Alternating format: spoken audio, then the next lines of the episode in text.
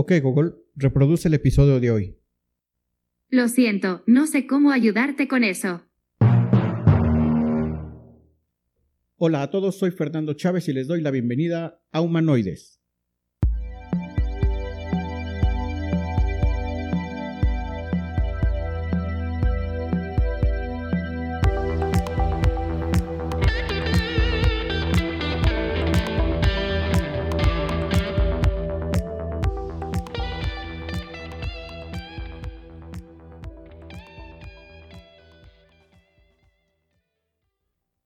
Gracias por acompañarme al episodio número uno de Humanoides.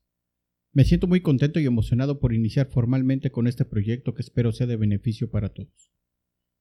El primer tema del cual me gustaría que reflexionemos juntos es sobre la comparativa entre la educación tradicional y la educación en línea, para que al final del episodio podamos llegar a conclusiones que nos permitan tener una mayor visión del tema, y así poder hacer las elecciones correctas llegado el momento. Y es que desde hace algunos meses me he encontrado con textos y videos en donde se menciona la creciente popularidad de aprender online, contra lo obsoleto que está resultando ir a la escuela. Y en este tema, como en muchos otros de la vida, me parece que ni el bueno es siempre tan bueno ni el malo es siempre tan malo. Vayamos desde el principio y pongámonos en contexto. Cuando hablamos de educación tradicional nos referimos básicamente a ir a la escuela y todo lo que esto implica, es decir, trasladarnos a algún lugar para estudiar de forma presencial de lunes a viernes en un horario preestablecido. Esta rutina la repetiremos por lo menos 18 años de nuestra vida.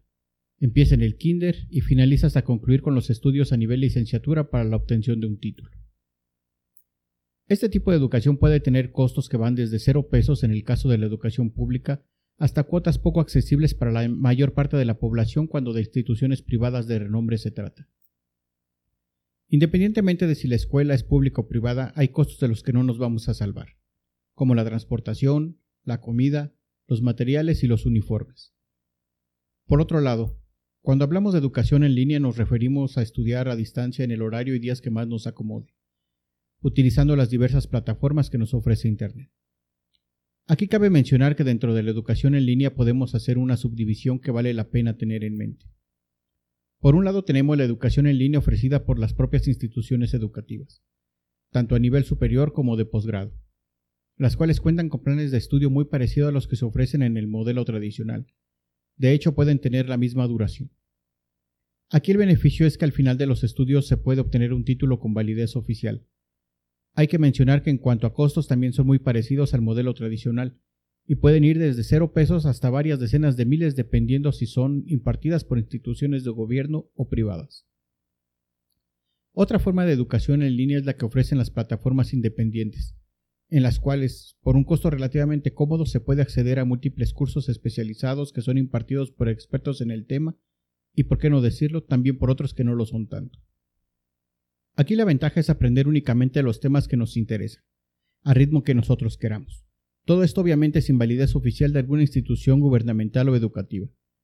Y por último me atrevería a incluir una subdivisión más, que incluye a YouTube y otras plataformas de este tipo, y cuyo único atractivo es la gratuidad. Aquí se pueden encontrar cursos de todo tipo y tema para cualquier perfil de usuario, los cuales tienen el fin de proveer un conocimiento introductorio, y al final son el gancho para contratar posteriormente un bien o servicio.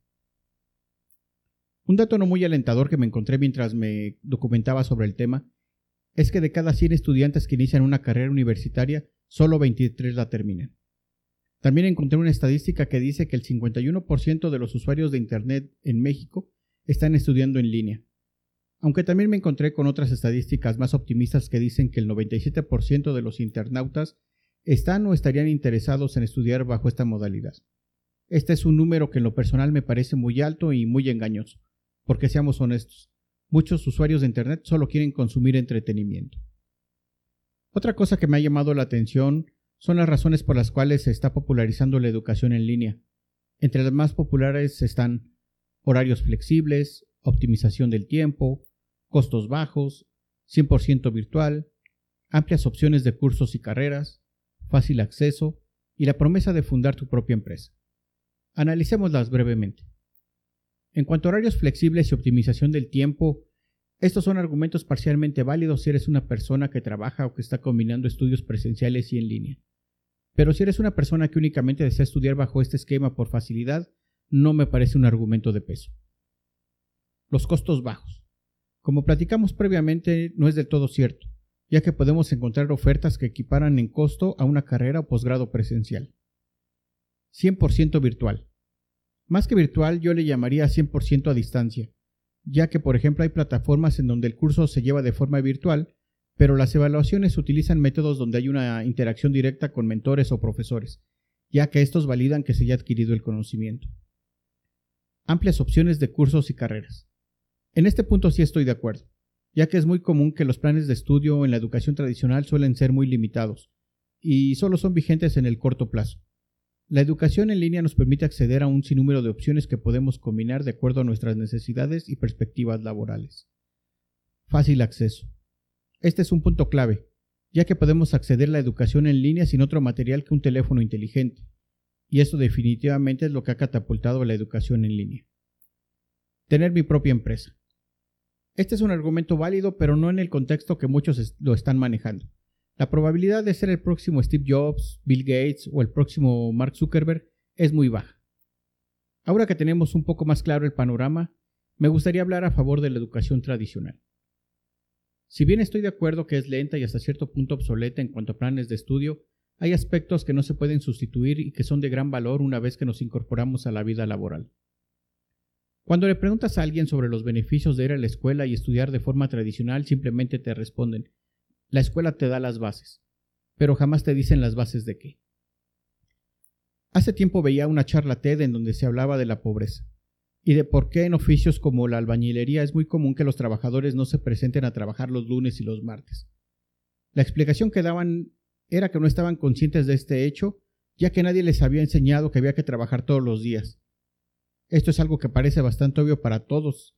Sin embargo, al ser personas que no tuvieron acceso a la educación, Nunca formaron ese hábito desde pequeños asistiendo puntualmente a clases todos los días, incluyendo desde luego los lunes y los martes. Así que una de las bases de las que hablábamos hace un momento es la creación de buenos hábitos. Otra cosa que suele criticarse a la educación tradicional es que aprendemos cosas inútiles, y muchas veces nos hacemos algunas preguntas como ¿por qué tengo que estudiar historia si quiero ser ingeniero? ¿De qué me sirvió haber aprendido a tocar la flauta en la secundaria? ¿O para qué aprender álgebra si yo lo que quiero es ser médico? Aún recuerdo cuando cursaba la carrera de comunicaciones y electrónica y mirábamos las materias de economía y humanidades como simples asignaturas de relleno. Para quienes acaban de terminar una carrera o para los que están estudiando y tienen este tipo de pensamientos, déjenme decirles que la vida laboral es multidisciplinaria. Imagina que trabajas para una empresa manufacturera y que eres el programador de la compañía.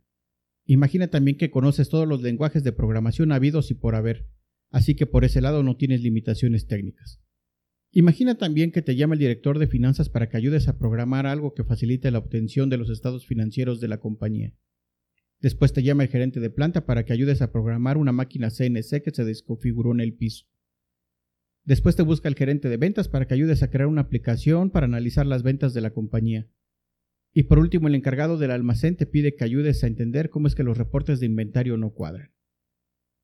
Si solo aprendes lo que te gusta o lo específico a tu perfil, ¿estarías listo para entender los requerimientos de todos ellos? ¿Conocerías la jerga y procedimientos en cada una de esas disciplinas? La respuesta es que no. Ahora imagina que eres dueño de tu propia empresa y decides programar un videojuego. Tienes todo listo. Solo te falta musicalizarlo, pero tu presupuesto no da para contratar a alguien especializado, así que decides hacerlo tú mismo.